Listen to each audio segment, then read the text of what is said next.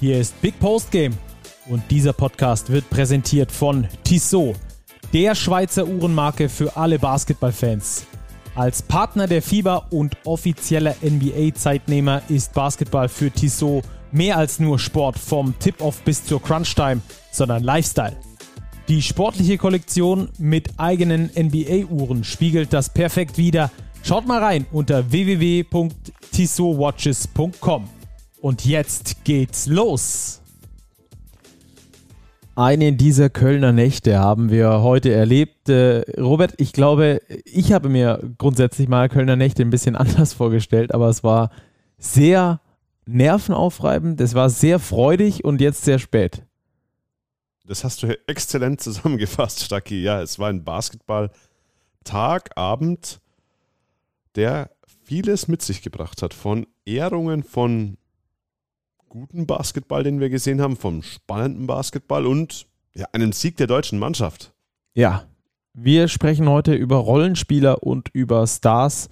Wir sprechen über die Ehrung von Dirk Nowitzki, selbstverständlich. Äh, da sprechen wir ganz kurz drüber. Dann nehmen wir das äh, Deutschlandspiel ganz genau unter die Lupe, werden da mal äh, genauer in die Analyse gehen, was es da so alles gab. Deutschland hat ja gewonnen, Gott sei Dank, äh, und ein richtig gutes Spiel in vielen Facetten abgeliefert. Ein paar gilt es natürlich noch zu verbessern. Auch darüber wollen wir natürlich sprechen, um dann ähm, später eine Eurobasket Roundup zu geben. Wie war der erste Spieltag in Gruppe A und Gruppe B? Und ähm, dann haben wir noch für euch die Starting Five des ersten Spieltags aus Gruppe A und Gruppe B, bis wir dann zur Tissot Overtime kommen, wo es dann ein bisschen einen Vorausblick gibt. Ähm, es ist 1.36 Uhr nachts, also äh, extrem spät. So spät haben wir, glaube ich, noch nie aufgezeichnet. Aber wir wollen euch natürlich beliefern. Bis äh, 5 Uhr muss das Ding im Podcatcher liegen. Also ganz übertreiben werden wir es nicht. Ähm, wir haben mit vielen Spielern nach dem Spiel gesprochen. Das dauert natürlich so seine Zeit. Und äh, Robert, lass uns einfach ganz vorne einsteigen. Ähm, bei unserem Big Bully Talk. Den hatten wir ja mit Hansi Gnad vor dem Deutschlandspiel. War ein richtig cooler Talk. Ähm, und ihr, liebe Hörerinnen und Hörer, könnt diesen Talk äh, ab heute Nachmittag, also wenn er in eurem Podcatcher liegt, ab heute Nachmittag hören. Wir haben das Ding in Real Life für euch aufgezeichnet. Nicht die allerbeste Audioqualität, aber dafür die beste inhaltliche Qualität. Und äh, von diesem Big Bully Talk von mit Hansi Gnad, der DBB-Legende, sind wir dann zu einer anderen DBB-Legende gegangen, nämlich in die Halle zu Dirkules. Wie hast du es erlebt? Ja, es war eine emotionale Ehrung, das Trikot. Mit der Nummer 14 hängt jetzt unter der Hallendecke der Kölner Lanxess Arena. Das ist das erste DBB-Trikot, das retired wurde. Ich glaube, das erste in Europa sogar. Wow. Ja, verdient. Mehr als verdient äh, für Dirk. Er hat eine Rede gehalten, er hat allen gedankt. Ich glaube, er hat wirklich niemanden vergessen. Daher hat die Zeremonie auch länger gedauert, als es ursprünglich geplant war auch ein Grund, warum wir heute ein bisschen später dran sind. Aber wenn er sich einer verdient hat, dann ganz klar Dirk Nowitzki. Ja, für mich gab es auch den einen oder anderen Gänsehaut-Moment da mit äh, Dirk, wo dann äh, sein Video auf der Leinwand angespielt wurde. Man kennt natürlich viele dieser Szenen, ähm, die dann ganz besonders sind und äh, das macht einfach Spaß. War eine sehr, sehr coole Sache und ich glaube auch der Grund vieler, ähm, in die Halle zu kommen. Also es war auch so gleichzeitig eine PR-Aktion quasi, dass noch mehr Leute in die Halle kommen und die deutsche Mannschaft unterstützen. Ich bin mir nicht 100% sicher, ob es sonst ausverkauft gewesen wäre, aber es war ausverkauft mit über 18.000 Zuschauern und dann nach dieser Zeremonie gab es 25 Minuten äh, Warm-up und ich habe schon gesagt, das war, glaube ich, das Warm-up mit den meisten Zuschauern, die es je gegeben hat. 18.000 Zuschauer schauen zu, wie du dich aufwärmst, weil es noch 25 Minuten bis zum Spiel sind. Ähm, wie hast du die Stimmung insgesamt so in der Halle wahrgenommen? Vor dem Deutschlandspiel, während dem Deutschlandspiel? Ja, es war eine ambivalente Stimmung. Also die Stimmung während der Ehrung von Dirk war natürlich überragend. MVP-Rufe, Applaus bei den Reden von Frank Walter, äh, Walter Steinmeier, von Ingo Weiß, vom FIBO-Präsidenten, von Dirk selbst natürlich. Ja, dann hast du diesen Puffer, 25 Minuten Pause, bis das Spiel dann losgeht. Und Deutschland ist ja schwer ins Spiel reingekommen gegen die Franzosen. Ähm, aber als der, der erste offensive wirkliche Impuls kam der deutschen Mannschaft, dann ist die Stimmung auch hochgekocht. Dann hatten wir zwar auch wieder Tiefs, aber in den entscheidenden Momenten war das Publikum auch da und hat die deutsche Mannschaft getragen. Ja, Deutschland äh, hat am Schluss gewonnen. Das äh, haben alle äh, Spieler auch betont, dass das Publikum extrem wichtig war, äh, ambivalent trifft es ziemlich gut, denn äh, das Publikum war in den Phasen, in denen es für Deutschland gut lief, immer sehr laut mit dabei. Die Stimmung war richtig geil überall, aber man hat dann auch in diesen Findungsphasen im Spiel, wo die deutschen Spieler selber nicht so richtig wussten, wie geht's weiter, wo sind wir, was müssen wir gerade äh, adjusten. Da hat man dann irgendwie auch gemerkt, dass das Publikum genauso ratlos war und dann manchmal auch ähm, verhältnismäßig ruhig war. Ähm, wir hatten davor das Spiel Litauen-Slowenien ähm, wo äh, über 4000 verrückte Litauer in der Halle waren, die richtig Alarm gemacht haben. Und das war dann schon nochmal eine andere Stimmung. Allein bei der Aufstellung von Luka Doncic gab es schon ein gellendes Pfeifkonzert von den Litauern. Äh, das muss man erlebt haben. Ähm, aber das, also so war die Stimmung nicht, aber alles in allem hat sie, glaube ich, die deutsche Mannschaft trotzdem getragen. Ich glaube, sie hat sie getragen. Ich glaube, das Publikum war auch angespannt, weil es ja. nicht genau wusste, was erwartet uns für ein Spiel. Und dann hatten wir die Situation, die Deutschen führen zweistellig 13, 14 Punkte vor Beginn des Schlussviertels und die Franzosen kommen ran auf 10, auf 9 Punkte. Und dann ist eben die Frage, kippt das Spiel? Schaffen es die Franzosen, den Vorsprung der Deutschen weiter einzudampfen? Oder schaffen es die Deutschen, die Franzosen wieder auf Distanz zu halten? Und diese Spannung, glaube ich, war auch im Publikum zu merken. Man war einfach angespannt, weil Frankreich der klare Favorit und Deutschland dann über weite Strecken des Spiels eben auf der Siegerstraße. Vielleicht war der ein oder andere Zuschauer etwas ungläubig, hey, wir können die wirklich schlagen. Und so ist es ja auch gekommen. 76, 63. Ja, lass uns ein bisschen mehr auf das Sportliche eingehen und weniger auf das äh, Stimmungsmäßige. Äh, wir hatten einen nervösen Start von beiden Mannschaften mit äh, relativ geringer Pace, mit äh, vielen überlegten Aktionen. Die sind nicht aus dem äh, Gefühl raus entstanden, sondern eher aus dem Kopf raus entstanden. Und dadurch hast du dann natürlich immer ähm, ein bisschen langsamere Aktionen. Die Defense kommt besser hinterher. Zwei defensiv geprägte Mannschaften in dieser Phase, die da aufeinander getroffen sind. Ähm, äh, war ein schwieriger Start, muss man wirklich sagen. Nervosität auf beiden Seiten, hatten wir schon gesagt. Das ist ähm, auch eine komische Stimmung gewesen. Ähm, und äh, ja, am Schluss äh, ist es gut gegangen. Wir hören trotzdem mal rein, was uns Joe Thiemann nach dem Spiel gesagt hat. Für mich einer der Spieler, der ähm, mit am besten war, für mich sogar the Man of the Match, weil ich es am wenigsten vielleicht auch vermutet habe, dass JT ähm, so performt in diesem Spiel. Wir hören einfach mal rein und äh, reden dann gleich noch drüber, was uns JT so erzählt hat. Ist, so ist es halt im Turnier. Ist, äh, man kann nicht von Anfang an perfekt spielen und ich glaube, zu Hause vor der Crowd äh, ist, glaube ich, ein bisschen Nervosität okay. So eine starke Leistung haben, äh, aufs, aufs, Feld bringen können, war schon, war schon sehr gut und da haben wir uns auch, auch sehr gefreut und ich hoffe, dass wir die Energie jetzt im nächsten Spiel tragen können. Also Energie ins nächste Spiel tragen. Ähm, sehr gutes äh, Stichwort. Wir haben es gehört, das kann mal passieren in so einem Turnier statt, vor allem bei einer Heim-EM. Da bist du natürlich extrem unter Druck. Viele der Spieler oder manche der Spieler sind es nicht gewohnt, vor 18.000 Leuten zu spielen, zu performen. Ähm, aber diese Energie ähm, war am Schluss, glaube ich, auch der Schlüssel dafür, dass die Deutschen das Ding überhaupt gewonnen haben. Ja, auf jeden Fall. Die Energie, die vor allem die Spieler von der Bank eben aufs Feld gebracht haben. JT, allen voran für mich auch äh, bester Spieler des Abends. Ein Blick in die Statistiken bestätigt das auch. Er hat einen Plus-Minus-Wert von plus 26 aufgelegt in 26 Minuten, 14 Punkte, die meisten der Deutschen. Sechs Rebounds, ebenfalls die meisten der deutschen Mannschaft. Also er hat Energie gebracht.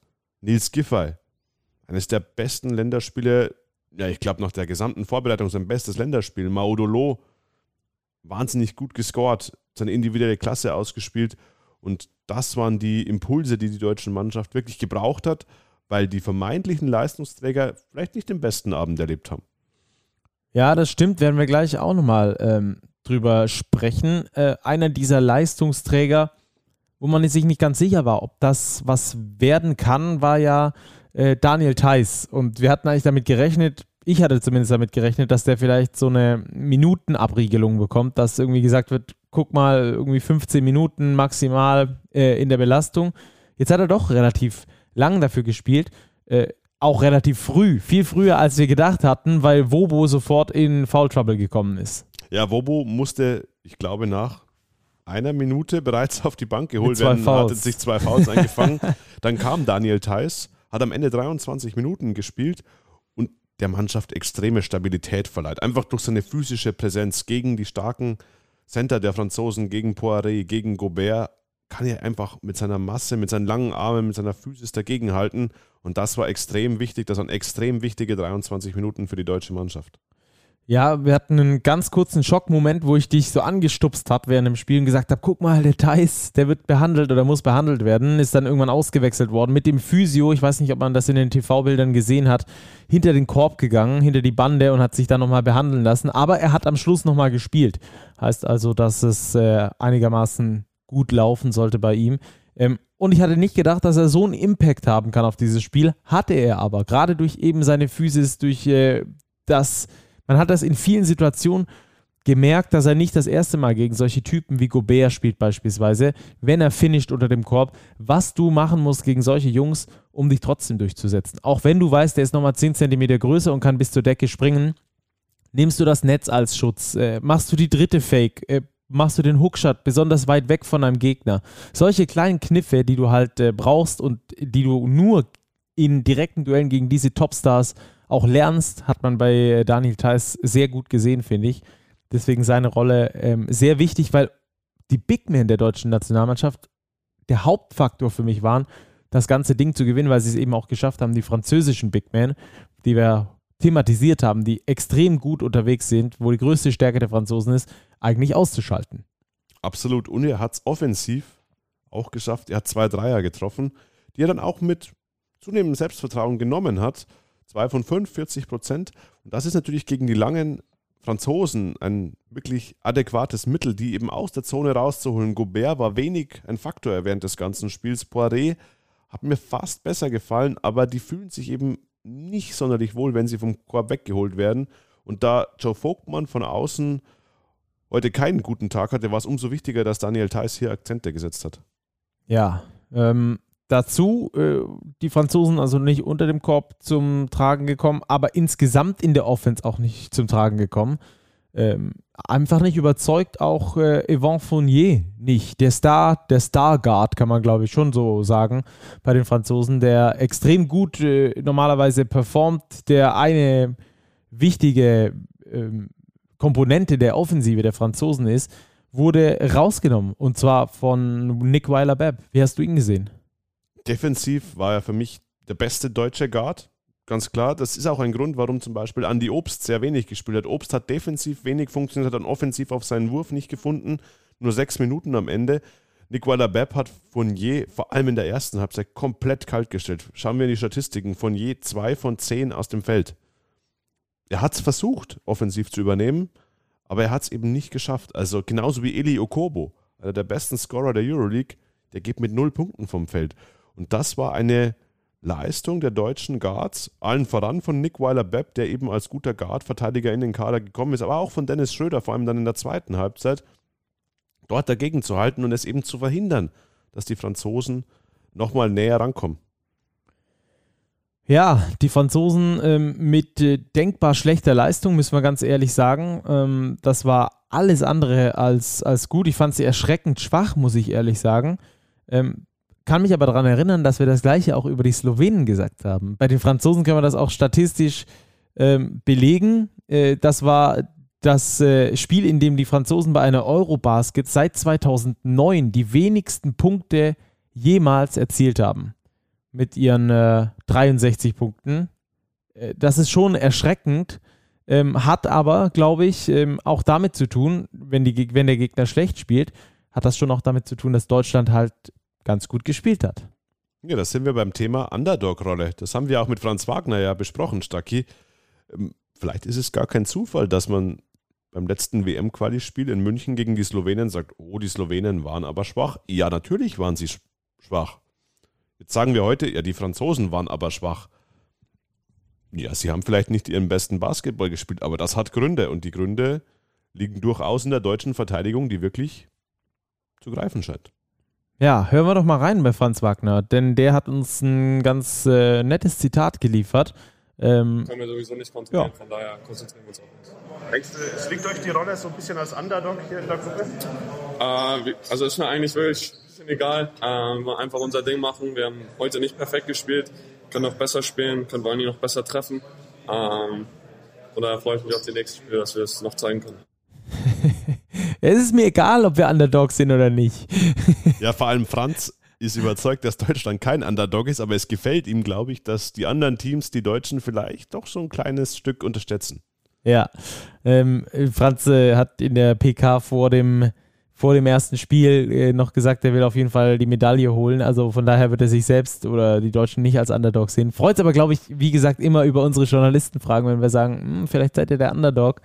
Ähm, ganz, ganz, nette, äh, ganz nette Einspieler da. Ähm, die Spieler waren sehr gut drauf nach dem Spiel. Wen wundert es natürlich nach äh, so einem Sieg? Ich glaube, wir haben ansonsten ähm, Thema äh, Energie auch noch das Rebound-Duell anzuführen. Ähm, wir haben besprochen, das ist extrem wichtig. Die Franzosen bei der WM im Schnitt mit 10 mehr Rebounds als der Gegner ähm, und daraus natürlich dann ihre Stärke auch ähm, generiert. Das haben die Deutschen komplett im Griff gehabt. Ja, komplett im Griff. Das Rebound-Duell ging zwar an die Franzosen, aber nur mit vier Rebounds eben Vorsprung in Sachen Offensiv-Rebounds leichte Punkte durch Gobert, durch Poiré.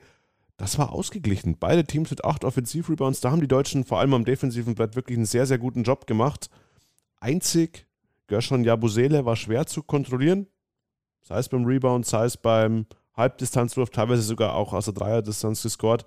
Aber ansonsten haben die Deutschen vor allem gegen die Big Men der Franzosen wirklich einen sehr, sehr guten Job gemacht ja, insgesamt eben defensiv ähm, eine richtige Nummer. Und äh, gerade das Rebound-Duell hatten wir auch mit äh, Nils Giffey besprochen und äh, der hat uns was ganz Interessantes gesagt. Hören wir mal rein. Ich glaube, über so ein Turnier hinweg scouten dich Leute, weißt du. Ähm, und da heißt es eigentlich wirklich Tag für Tag zu gucken, okay, gegen wen spielst du? Wo sind die Schwächen der Leute? Wo sind die Stärken der Leute? Wie können wir da uns irgendwie so eine, so eine Edge kreieren? eine Edge kreieren. Das haben die Deutschen auf jeden Fall geschafft im Rebound-Duell. Also sie haben sich auch gar nicht so sehr auf diese Franzosen vorbereitet. Also sie haben natürlich schon geguckt, was machen die ganz gut, aber ich glaube, das äh, größte Ding war eigentlich diese Einstellung, die, äh, die Gordy Herbert auch fordert. Die äh, Grundeinstellung der Mannschaft ist einfach eine Defensive, sich auf seine, auf ihre Stärken zu verlassen.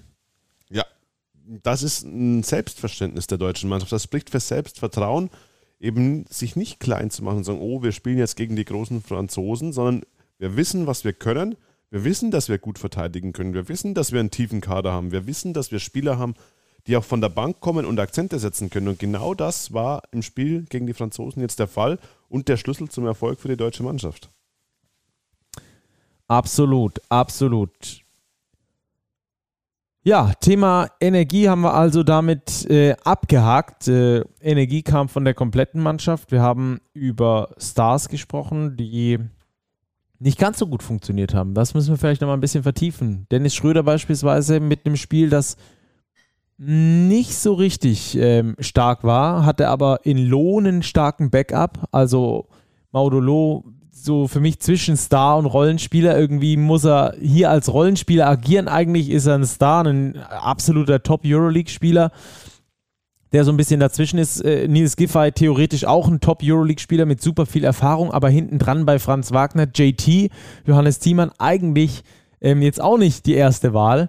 Aber die drei haben es irgendwie so ähm, für sich, äh, für die Mannschaft auch geregelt, oder? Ja, auf jeden Fall. Das waren die Schlüsselspieler. Wir haben es vorher thematisiert. Energie von der Bank, Punkte von der Bank. Maudolo 13 Punkte, Nils Giffey 13 Punkte, JT 14 Punkte. Das sind 40 Punkte in Summe, die du von der Bank bekommst. Gepaart mit der Energie, die die drei Jungs aufs Feld gebracht haben. Das war meiner Ansicht nach wirklich der Schlüssel zum Erfolg, dass Deutschland nicht eben abhängig war von ihren Starspielern, von Dennis Schröder, von Franz Wagner, die ihren Job gemacht haben. Dennis Schröder extrem gestruggelt mit seinem Wurf. Er sucht nach seinem Wurfglück von außen 0 von 6. Aber das ist ein absolut positives Merkmal dieser Mannschaft, dass Deutschland Frankreich besiegen kann mit 13 Punkten Differenz, obwohl ein Dennis Schröder 4 von 14 aus dem Feld wirft und keinen einzigen Dreier trifft.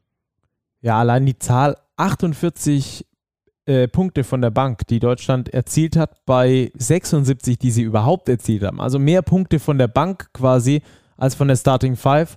Und das, äh, obwohl Gordy Herbert eigentlich größtenteils mit der Achter-Rotation gespielt hat, äh, zeigt sehr, ähm, wie wichtig es ist, äh, diese Tiefe zu haben, diese äh, Euroleague-erfahrene Tiefe zu haben. Also das ähm, eine krasse Nummer, finde ich. Eine krasse Zahl, 48 äh, Punkte von der Bank sind sowieso schon viel und gerade wenn du 76 nur erzielst, ist das natürlich nochmal ähm, nochmal ein krasses Ding. Und ich finde auch, dass da Parallelen zur ersten Halbzeit gegen Slowenien wieder auftauchen, denn auch da hatten wir einen Dennis Schröder, der so ein bisschen gestruggelt hat. Auch da hatten wir den Franz Wagner, der nicht sofort geklickt hat in dieser ersten Halbzeit. Und da hattest du trotzdem ähm, ein gutes Spiel gezeigt, weil du eben diese Breite auch in der Mannschaft hast. Wir sprechen ganz oft von diesem Talent, das uns verloren gegangen ist in der Spitze. Ja, äh, die ganzen Absagen aber dass du natürlich mittlerweile auch eine unglaubliche Breite hast aus wirklich Euroleague-Spielern, ähm, ist, ist, ist ähm, was, was mir zu wenig Beachtung findet bisher.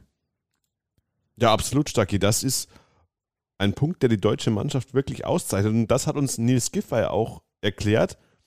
Unter anderem mit dem Satz: Ja, wir sind halt jetzt keine 22-jährigen Burschen mehr, sondern wir sind alles gestandene Spieler. Wir kennen uns, und davon profitiert die Mannschaft. Ja, hören wir mal rein. Nils Giffer hat auch über die Rollenspieler gesprochen. Äh, Burschen hat er, glaube ich, nicht gesagt. Das ist, glaube ich, bayerisch. das sagt er als Berliner nicht. Aber wir hören trotzdem mal rein. Ja, ich glaube, eine der Stärken von unserem Team sind einfach A, individuelle Klasse, die wir einfach haben. Einige Jungs, die, die unglaublich sind. Und äh, B, einfach so, dass wir uns so lange kennen. Wir wissen, wie, wie jeder tickt, wie jeder, wie jeder spielen kann, wo die Stärken sind. Das macht dann Spaß, ne?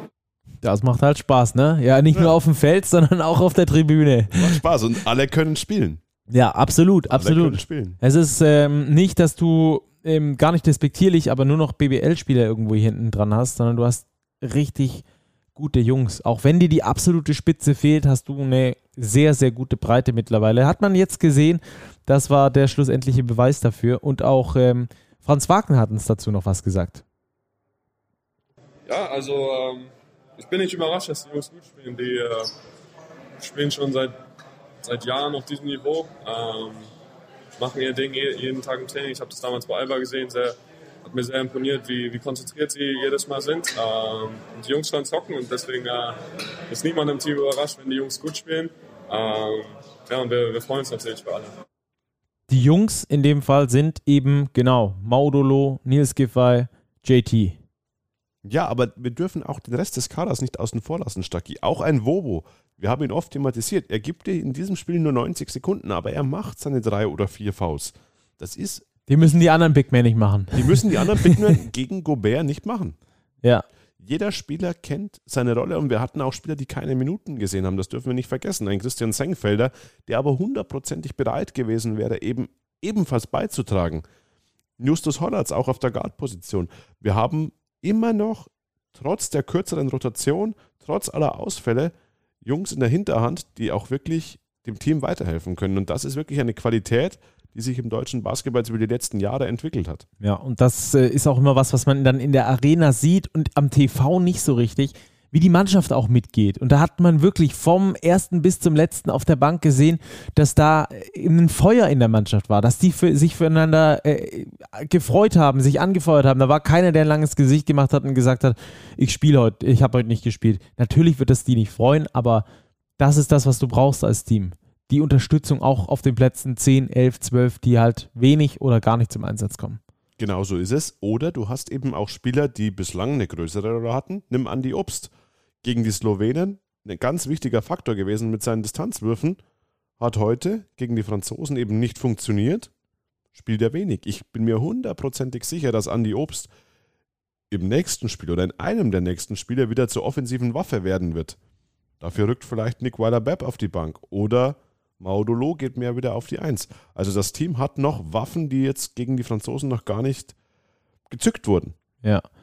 Interessant, dass du es ansprichst, ähm, weil wir konnten was beobachten, was wir noch nicht besonders oft gesehen haben bei Gordy Herbert. Der hat bisher so gewirkt, als hätte er diesen Plan von seinen fünf Spielern und den setzt er um. Er spielt immer mit zwei Big Men und er spielt immer ganz klar strukturiert mit Schröder Loh auf der 1, mit Obst Bepp auf der 2.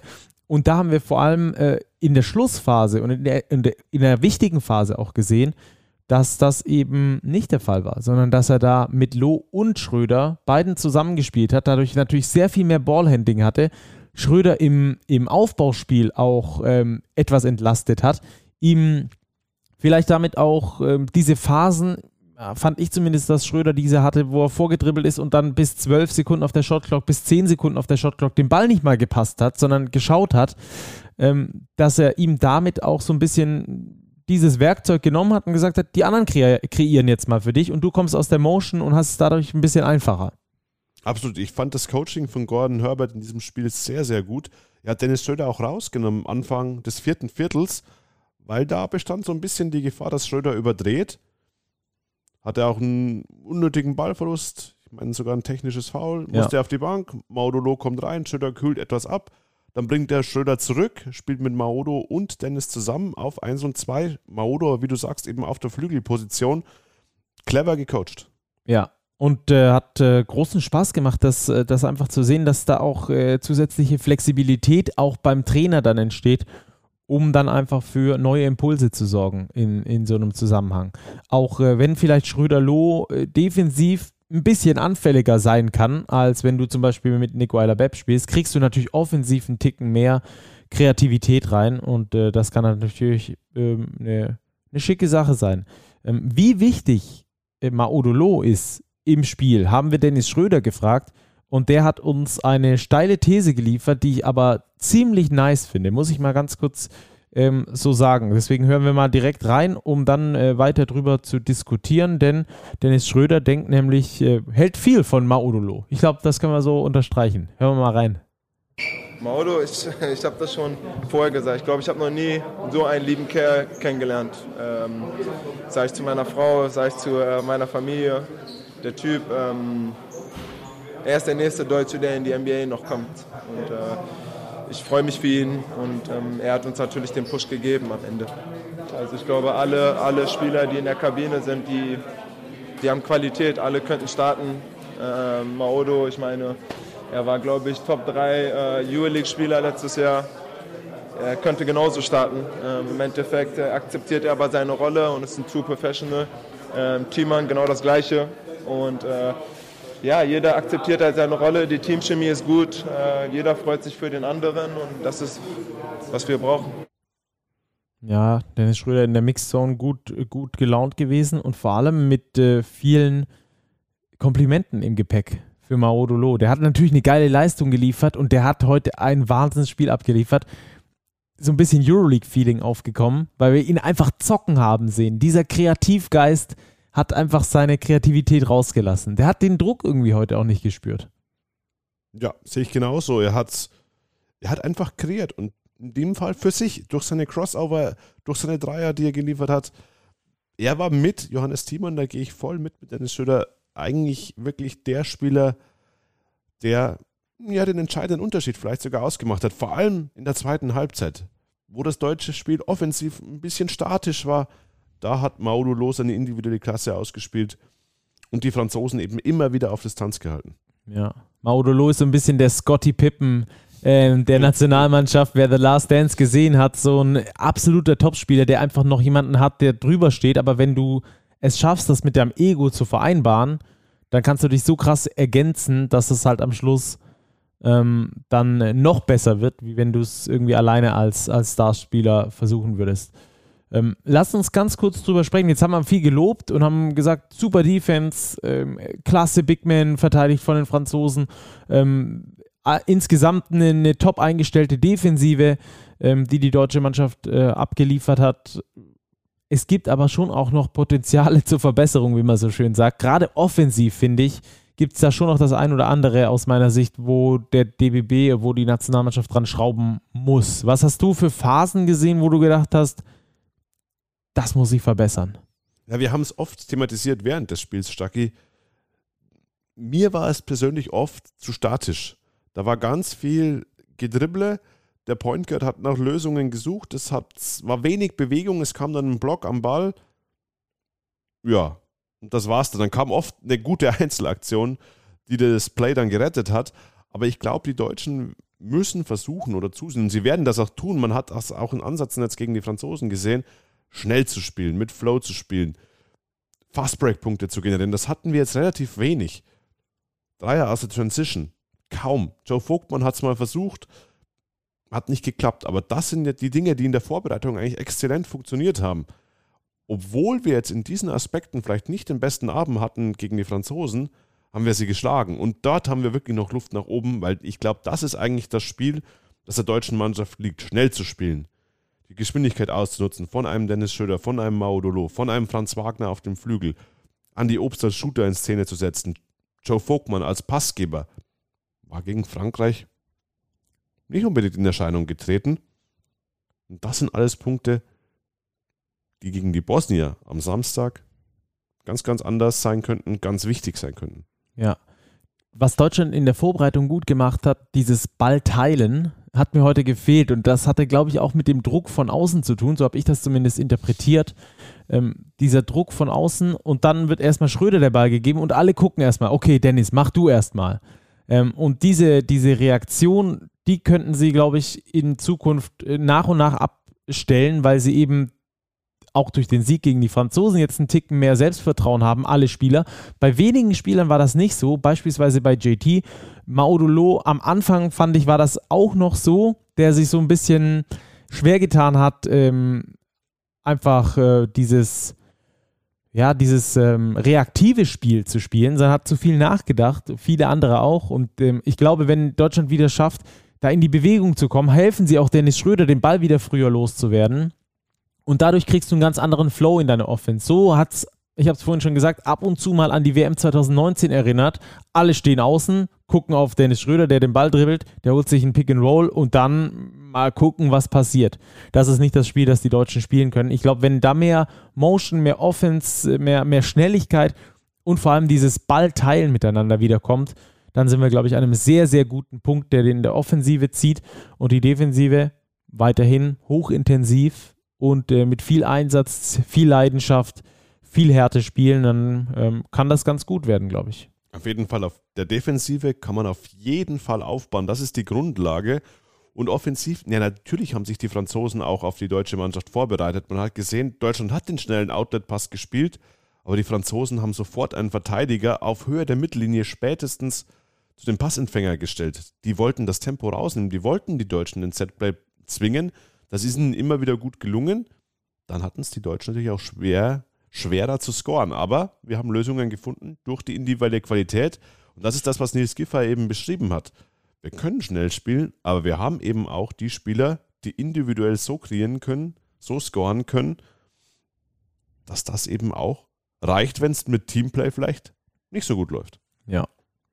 Also Deutschland gewinnt, um da mal einen Strich drunter zu machen haben wir jetzt genug analysiert mit 76 zu 63 plus 13, der höchste Tagessieg, glaube ich, den wir heute überhaupt gesehen haben in der Gruppe. Und deswegen können wir auch gleich überleiten zu dieser Gruppe, zu dieser Situation in Gruppe B, in der deutschen Gruppe.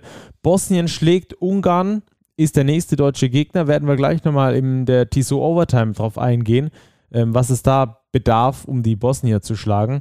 Aber das war ein Spiel, das sehr lange sehr eng war und ähm, durch äh, Yusuf Nurkic am Schluss aus meiner Sicht entschieden wurde. Ja, hier war es auch die individuelle Qualität der Starspieler der Bosnier, wenn wir bei unserem Folgentitel bleiben. Yusuf Nurkic und Canan Musa, ACB MVP nächste Saison bei Real Madrid aktiv, die haben die entscheidenden Plays gemacht, dass sich die Bosnier eben dann doch im letzten Viertel zweistellig absetzen konnten und ich würde sagen, unterm Strich verdient das Spiel gewonnen haben. Ja, Pflichtsieg für die Bosnier, die auch weiterkommen wollen. Natürlich wollen alle weiterkommen, überhaupt keine Frage. Aber ich glaube, das ist die Mannschaft noch, die ähm, am ehesten zwischen Bosnien und Ungarn, ähm, die wir vielleicht als die zwei äh, untersten Mannschaften vom Talentlevel her raten können, ähm, noch weiterkommen könnte. Ähm, die Bosnier also schlagen die Ungarn. Äh, was es dazu, was es dazu äh, zu äh, beachten gilt, um gegen die Bosnier zu gewinnen. Ähm, das werden wir gleich besprechen. Also Bosnien gewinnt gegen Ungarn und das Spiel vor äh, dem deutschen Spiel, das war wahrscheinlich das aktuell beste Spiel, das wir bei der Eurobasket gesehen haben. Ist noch nicht alt, ja, aber da haben wir zwei Mannschaften gesehen, die hatten Firepower ohne Ende, geile Spieler, überragende Spielzüge und super mannschaftsdienliches Spiel, gerade bei den Litauen. Ja, auch bei den Slowenen, Stacki. Die Slowenen wie ausgewechselt im Vergleich zum letzten WM-Quali-Spiel gegen Deutschland. Ein bisschen so, wie es zu erwarten war. Ich glaube, die Slowenen zweimal hintereinander so schwach zu sehen, mhm, ich weiß nicht, gewinnen 92, 85 gegen die Litauer in einem wirklich extrem hochklassigen Spiel. Trefferquoten bei beiden Teams außerordentlich gut von außen. Unfassbar, ne? Bei den Slowenen ist die Dreierquote in der zweiten Halbzeit ein bisschen runtergegangen, am Schluss nur 36 Prozent. In der ersten Halbzeit waren wir da bei Werten von über 50 Prozent. Ja, von gut über. Ich kann mich erinnern, wir hatten Mitte zweites Viertel mal nachgeschaut. Die Litauer zu diesem Zeitpunkt mit äh, etwas mehr als 80 Prozent Dreierquote. Bei auf der anderen Seite ähm, die, die äh, Slowenen mit äh, über 60 Prozent Dreierquote. Also es war krass. Dieser Start in dieses Turnier war bombastisch von diesen beiden Mannschaften. Auch wenn sich dann ein bisschen hinten raus relativiert hat. Ja, stimmt schon. Ja, aber es waren zwei Teams, die wirklich attraktiven Basketball gespielt haben, Team-Basketball gespielt haben. Vor allem die Litauer extrem ausgeglichen. Die haben ihre Starspieler Valanciunas, Sabonis super gut integriert in ihr Teamplay aber sie haben verloren. Sie stehen jetzt schon ein bisschen unter Druck vor dem zweiten Spieltag. Auch das werden wir in der Tissot Overtime dann thematisieren, weil da kommt es zu einem ganz, ganz interessanten Duell in der deutschen Gruppe. Ja, dann nehmen wir euch jetzt mit auf unser Eurobasket Roundup. Das ist jetzt noch nicht so ausgeprägt an diesem äh, ersten Spieltag, äh, denn nur Gruppe A und Gruppe B haben gespielt. Am Freitag dann Gruppe C und Gruppe D. Am Wochenende wird es dann Gruppe A, B, C und D gleichzeitig geben. Da werden wir euch dann ein bisschen mehr erzählen können. Da haben wir dann auch schon ein paar Ergebnisse, ein paar Spiele gespielt. Dann können wir da schon auch genauer drauf äh, gucken, wie sich da was entwickelt. Aber Robert, Eurobasket Roundup Gruppe A, also die andere Gruppe, die aktuell in Tiflis in Georgien spielt. Spanien, Bulgarien 114 zu 87. Wer gedacht hat, die Spanier, da ist die goldene Generation so gut wie weg, äh, die schwächeln jetzt, der hat sich aber ordentlich geschnitten, oder? Ja, ähm, das Ergebnis, glaube ich, sagt alles zu diesem Spiel. Stacki, es war ja eigentlich was fast ein Spaziergang für die Spanier. Wir haben ein bisschen reingeguckt. Ähm, in das Spiel war ja das allererste Spiel, das gestartet ist an diesem ersten Spieltag der Eurobasket. Ja, die Spanier mit breiter Minutenverteilung. Kein Spieler länger gespielt als 21 Minuten. Alle Spieler zum Einsatz gekommen, insgesamt sieben Spieler zweistellig gescored.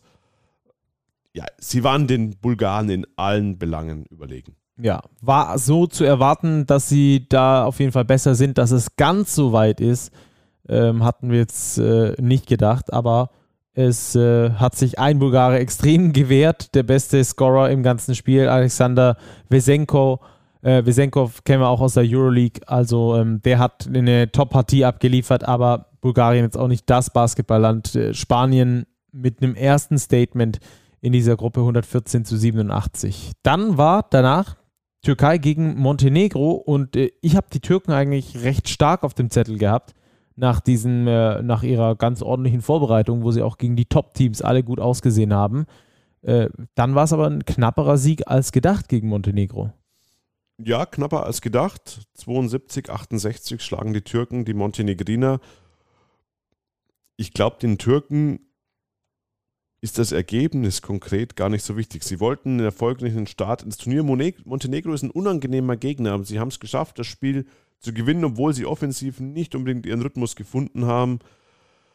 Viele Punkte, auch vor allem von der Dreierlinie, haben liegen lassen, aber am Ende war es die individuelle Qualität, die sie eben haben, durch einen Shane Larkin, durch einen Chedi Osman, durch einen Alperen Sengün, der den Unterschied ausgemacht hat.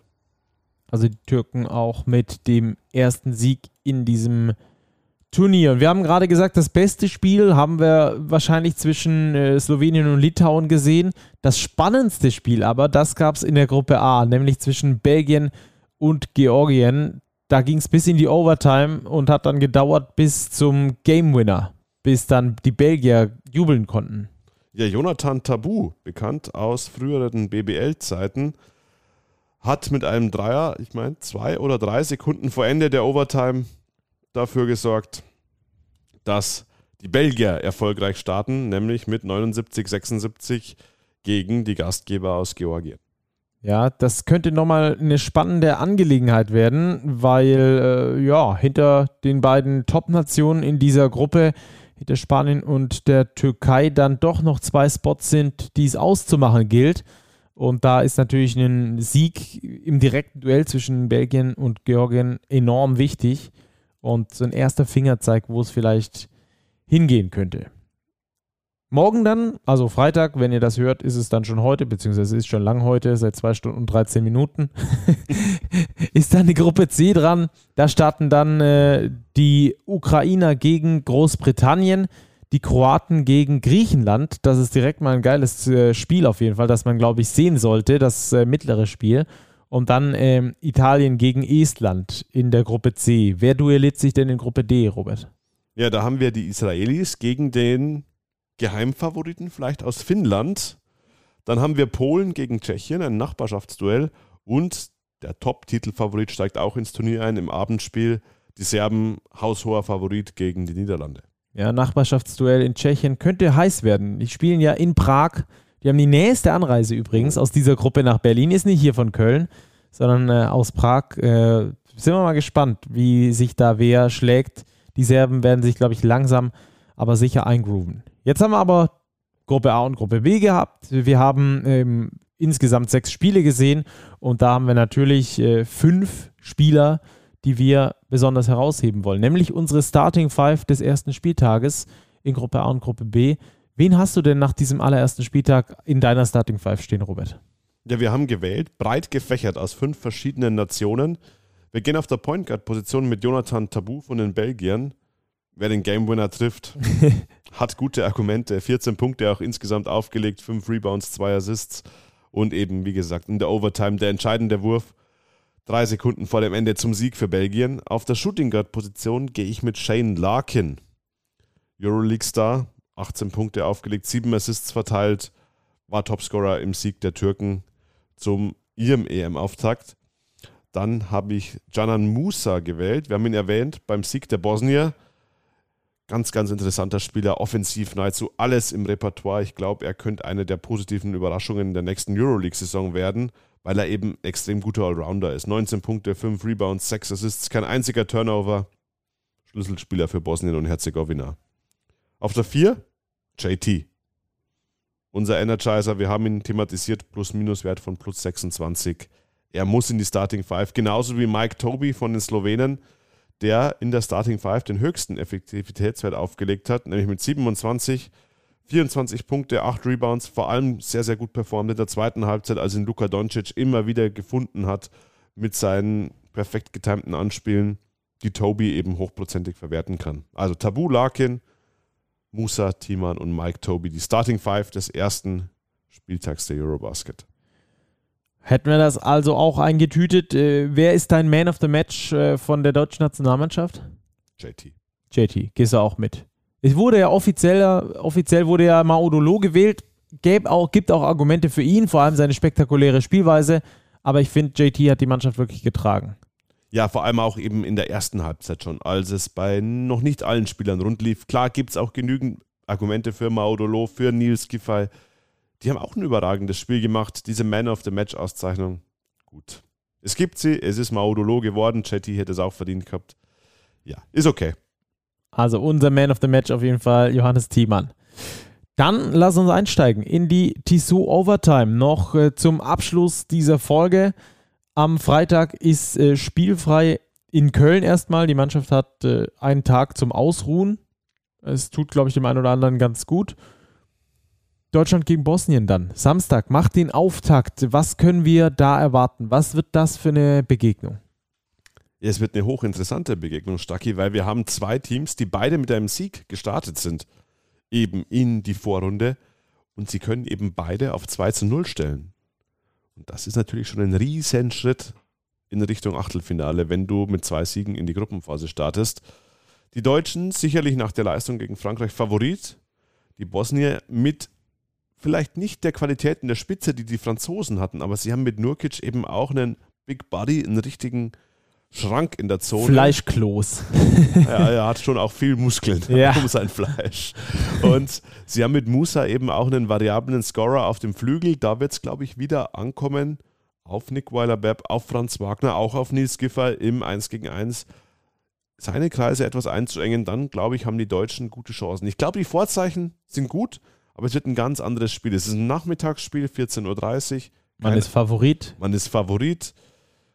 Ganz andere Vorzeichen, aber ich glaube, die deutsche Mannschaft kann mit Selbstvertrauen in die Partie gehen. Ja, gerade mit dem Hintergedanken, dass man auch die französischen Big Men gut einbremsen konnte, ähm, wird das vielleicht äh, dann auch ein Schlüssel für diese Partie werden. Äh, du hast es schon gesagt, extrem wichtiges Spiel, weil du eben auf 2-0 stellen kannst. Wir gehen davon aus, dass du mindestens zwei, wahrscheinlich sogar eher drei Siege brauchst, um garantiert unter den Top 4 zu sein. Das kommt dann so ein bisschen auf die Konstellation an. Aber alles in allem ähm, wäre dieser zweite Sieg natürlich immens wichtig, um dann in den letzten drei Spielen so ein bisschen weniger Druck verspüren zu können. Natürlich kommt es auf die, auf die Platzierung an, du willst so gut wie möglich landen, aber, aber alles in allem wäre das auf jeden Fall ähm, ein großer Schritt in Richtung Achtelfinale in Berlin. Ja, auf jeden Fall. Vor allem, weil die beiden Gruppengegner der deutschen Mannschaft, die ihr Auftaktspiel verloren haben, nämlich Litauen und Frankreich, am zweiten Spieltag direkt aufeinandertreffen. Das ist ein unfassbar wichtiges Spiel für beide Teams, weil mit 0 zu 2 willst du nicht in der EM starten. Für uns wäre es wahrscheinlich sogar noch besser, wenn Frankreich äh, verlieren würde, die dann 0-2 stehen würden. Deutschland steht 2-0, dann hast du quasi zwei Siege Vorsprung vor denen plus den direkten Vergleich. Das wäre natürlich ähm, extrem wertvoll. Aber wir sind da äh, eigentlich unparteiisch und schauen uns das Ding einfach äh, ganz entspannt an. Abends dann Slowenien-Ungarn, glaube ich, äh, ganz klare Kräfteverhältnisse, auch wenn die Slowenen nicht so auftreten dürfen wie im letzten WM-Quali-Spiel. Dann wird es, glaube ich, sogar gegen Ungarn schwierig, aber alles in allem sollten die Slowenen die Ungarn locker in die Tasche stecken. Sie sind haushoher Favorit und ich denke, sie werden sich auch durchsetzen.